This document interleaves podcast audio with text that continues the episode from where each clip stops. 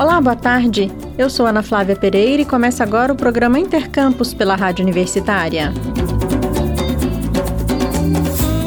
Um coletivo de pesquisadores escavou o antigo prédio do DOICOD em São Paulo em busca de evidências de violações de direitos humanos no local, que ficou conhecido por abrigar um centro clandestino de tortura e assassinato durante a ditadura militar no Brasil. O grupo, formado por arqueólogos, historiadores e arquitetos, explorou os vestígios encontrados no prédio, como matéria orgânica, objetos, estruturas arquitetônicas e registros documentais, para lançar luz sobre o passado e contribuir para a compreensão dos eventos ocorridos durante o período da repressão. O jornalista Rodrigo de Oliveira conversou sobre o trabalho realizado com duas pesquisadoras da Universidade Federal de São Paulo, a Unifesp, a historiadora Débora Neves, coordenadora do grupo de trabalho memorial do ICOD e a coleta de testemunhos, e com a arqueóloga forense Cláudia Plains. Vamos acompanhar esta conversa. Um grupo de cientistas da Unifesp, da Unicamp e da UFMG escavou entre 2 e 14 de agosto o prédio do antigo Destacamento de Operações de Informação Centro de Operações de Defesa Interna, órgão vinculado ao Exército Brasileiro, popularizado pela sigla DOICOD em São Paulo. Os pesquisadores estão em busca de vestígios de violações de direitos humanos no local, que ficou conhecido por abrigar um centro clandestino de tortura durante a ditadura militar no Brasil. A ideia do coletivo, formado por arqueólogos, historiadores e arquitetos, é explorar os vestígios encontrados no local, como objetos, estruturas arquitetônicas e registros documentais, para lançar luz sobre o passado e contribuir para a compreensão dos eventos ocorridos durante o período da repressão. Eu converso agora com a historiadora Débora Neves e com a arqueóloga forense Cláudia Plens, ambas da Unifesp, para saber o que foi encontrado no local e quais serão as próximas etapas do trabalho. Primeiro a gente fala com a Débora, que coordena o grupo de trabalho memorial DOICOD e também a coleta de testemunhos. Olá, Débora, tudo bem? Oi, Rodrigo, tudo bem por aqui?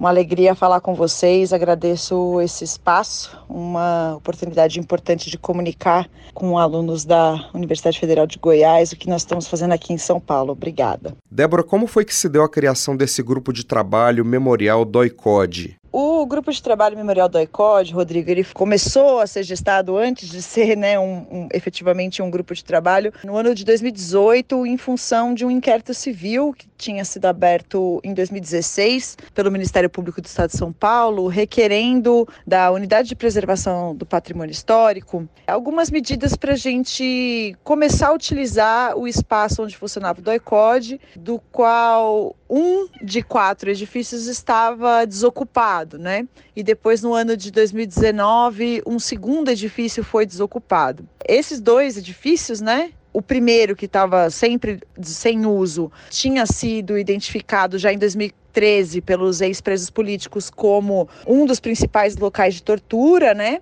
O outro é o prédio onde está a 36ª Delegacia de Polícia e esse outro edifício que foi ocupado, desocupado em 2019 era onde o Ustra tinha uma espécie de escritório, um apartamento onde eventualmente ele também ficava quando se sentia ameaçado de alguma forma e onde tem relatos da família dele ter inclusive passado algum algumas noites com ele lá, né? Então esse grupo surgiu dessa necessidade de dar uma ocupação a esses dois edifícios que estavam desocupados e que são importantes para a memória, muito pensando que se é difícil, né, a constituição de um museu demora em função de recursos, em função do trâmite mesmo para criar um museu, se a gente podia fazer algumas atividades periódicas. Então, como eu não tinha condições à época, eu era técnica, né, da Unidade de Preservação do Patrimônio Histórico da Secretaria da Cultura, e eu não tinha condições de fazer isso sozinha. Eu achava que era necessário ter outras, outras pessoas trabalhando junto para a gente construir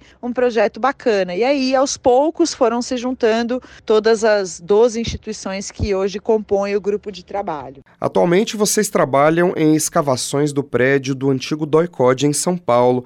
Como é que está esse trabalho e quais as próximas etapas? Esse trabalho de escavações, né, ele teve já lugar imediatamente após o grupo ter sido constituído, né? Um dos, dos membros do grupo é o Laboratório de Arqueologia Pública da Unicamp, né, com quem eu já tinha algum contato, alguma proximidade em função do trabalho da Comissão Estadual da Verdade e acabei contatando esse grupo do laboratório para me ajudar a pensar, porque uma das indicações da resolução de tombamento era de que qualquer qualquer reforma, qualquer intervenção que seja feita naquele prédio precisava ser precedida justamente dessas pesquisas, porque a gente queria evitar o apagamento que aconteceu, por exemplo, no prédio do antigo DOPS aqui de São Paulo, que acabou sendo utilizado pelo Memorial da Resistência desde 2009, mas que em 1999 passou por uma reforma que apagou todos os vestígios de ocupação de presos, né, no espaço. Então, o que a gente queria era evitar isso.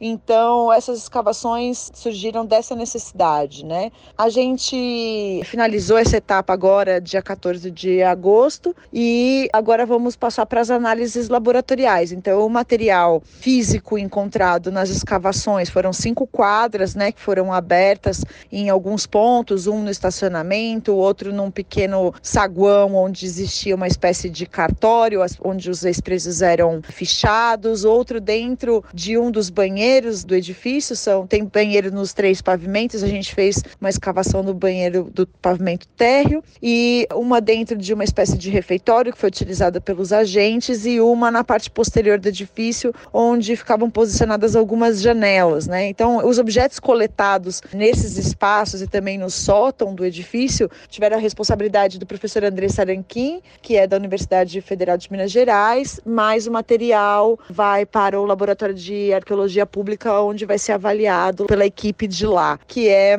a equipe que cuidou da arqueologia pública, de fato, que a gente fez durante esse período de trabalho, que propiciou a visita de pessoas né, ao espaço durante as escavações, que proporcionou também a realização de quatro debates em parceria com o CPC da USP e com o SESC São Paulo, e também a realização de oficinas de formação de professores e de alunos do ensino fundamental e médio. E aí, por fim, o material que reagiu ao luminol e outras análises feitas, por exemplo, em tacos, vão ser realizadas pela Unifesp em parceria com a USP e com a Universidade Federal de Santa Catarina. Então, nós temos várias universidades públicas envolvidas e os trabalhos devem durar aí pelo menos seis meses, né? O trabalho deve render várias publicações científicas, né? Ou a equipe vai fazer um trabalho unificado? O resultado desses trabalhos possivelmente vão ser feitos de maneira conjunta naquilo que a gente compreender que é um trabalho coletivo, mas eu acredito também que devamos fazer trabalhos individuais por linha de atuação, né? Então, uma da arqueologia histórica, uma da arqueologia forense, uma da arqueologia pública. Mas certamente vamos fazer os dois, né? Tanto conjuntamente quanto isoladamente, porque aí tem a especificidade de cada trabalho e por por isso que foram três frentes diferentes, inclusive, né?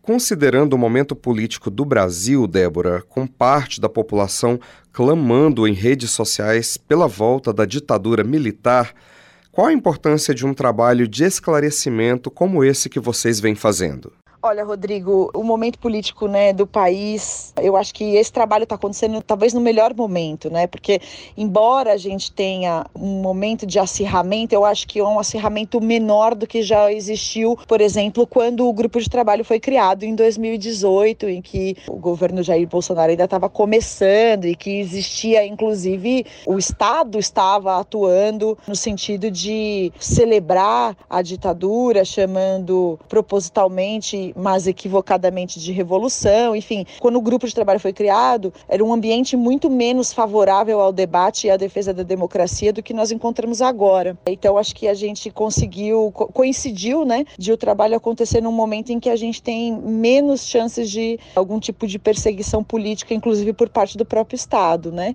E eu acho que foi pensando nos dados, né, que nós temos já iniciais da arqueologia pública, nós atendemos em torno de 850 pessoas entre as oficinas, as visitas e os debates, né? E isso foram em 12 dias úteis de trabalho. Portanto, o que a gente entende é que existe sim um interesse da população de saber mais sobre esse período, de conhecer a história do que foi o DAICOD, de ter bases fundamentadas né, em pesquisas científicas, acadêmicas, para também defender a democracia. Eu acho que o papel da universidade pública também é esse, deste lugar de defesa incondicional do Estado Democrático de Direito. Né?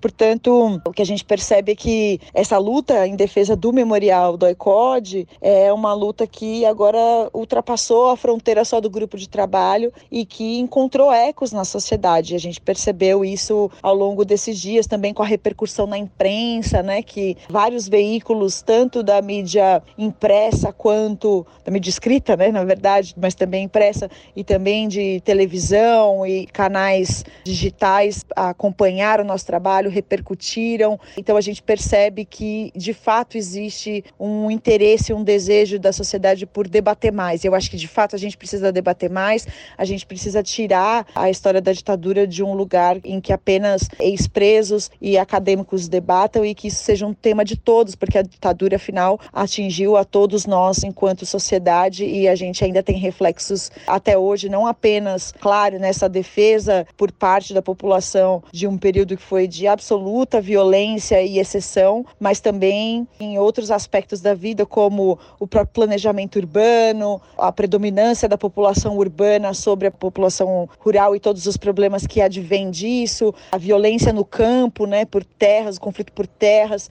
e especialmente na área tributária, econômica, que a gente ainda deve muita dessas distorções e dessa desigualdade causada pelos impostos, né, a forma de cobrança dos impostos da a reforma tributária de 1966. Então eu acho que o trabalho que a gente fez abre muito caminho para que o debate seja ampliado cada vez mais na sociedade e a gente espera poder continuar com esse trabalho daqui para frente. Débora, muito obrigado por falar aos ouvintes da Rádio Universitária da UFG e sucesso para vocês no estudo. Ah, Rodrigo, eu que agradeço a oportunidade. Obrigada aí pelos votos de sucesso. A gente espera agora obter mais financiamento para continuar essa pesquisa e, claro, a constituição do memorial lá no espaço onde funcionou o antigo DOI-CODE de São Paulo e que isso seja também o impulsionador para outras mobilizações em outros pontos do país, tá bem? Muito obrigada pela oportunidade e uma ótima semana a todos aí.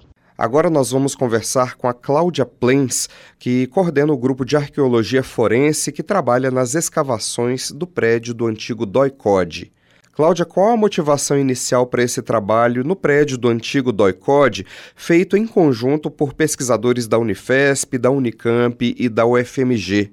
O que motivou nosso trabalho é poder tentar entender né, o que, que aconteceu de fato no DOICOD. Então, a gente está fazendo uma pesquisa abrangente, interdisciplinar, entre a arqueologia e a história. E a gente quer também fazer com que essa edificação vire um memorial. A gente acha importante que as pessoas saibam o que aconteceu nessa edificação, que as pessoas saibam das histórias. Nós ainda somos um país muito violento e entender o que aconteceu no nosso passado pode ajudar a gente, como sociedade, a refletir o nosso nosso presente. Então, é isso que nós queremos, transformar o DOI-CODE num memorial.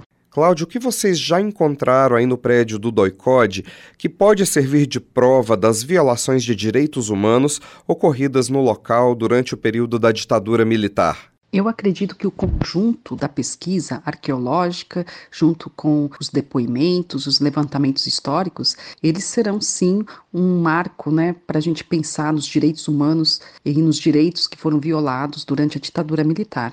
Eu acho que o que torna robusta a nossa pesquisa é justamente a interdisciplinaridade para poder a gente entender os fatos, né? E a gente tem a arqueologia como um, forte potencial justamente pela cultura material, né? Você tem uma edificação, artefatos, inscrições nas paredes que demonstram já o que aconteceu nessa edificação. Esse estudo sobre as violações de direitos humanos no DOI-CODE começou antes das escavações e já teve outras etapas, né? Vocês já conseguiram mapear, por exemplo, os edifícios para identificar portas e janelas escondidas atrás das paredes.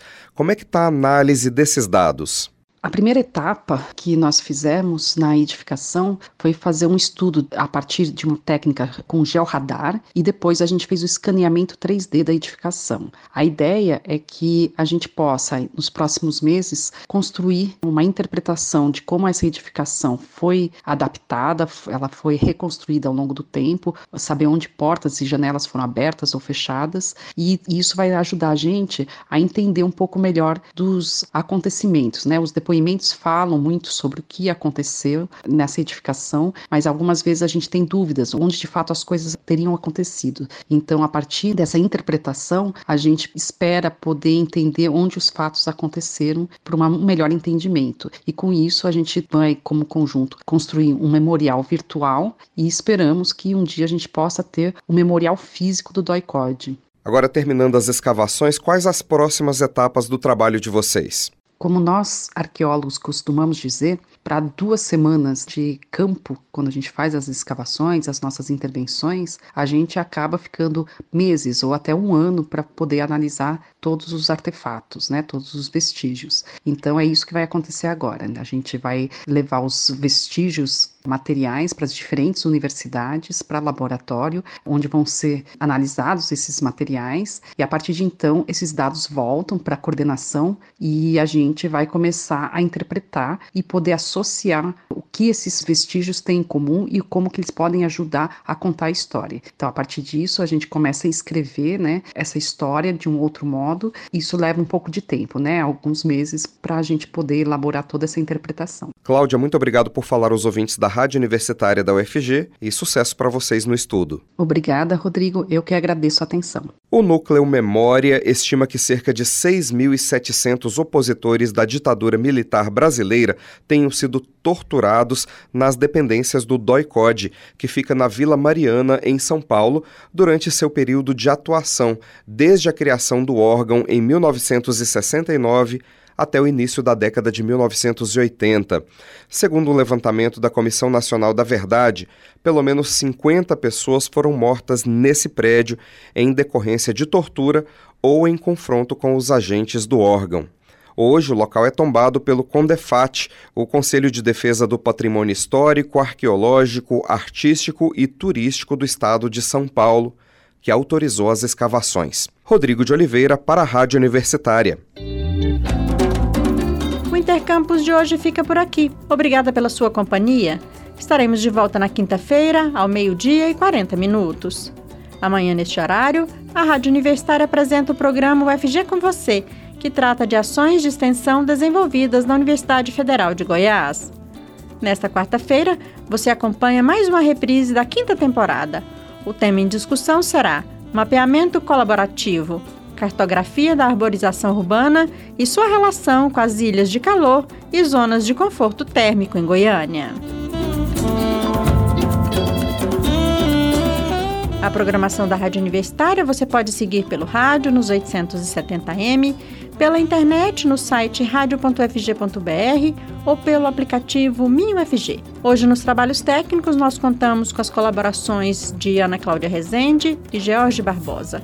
A todos e todas, obrigada pela audiência e até mais.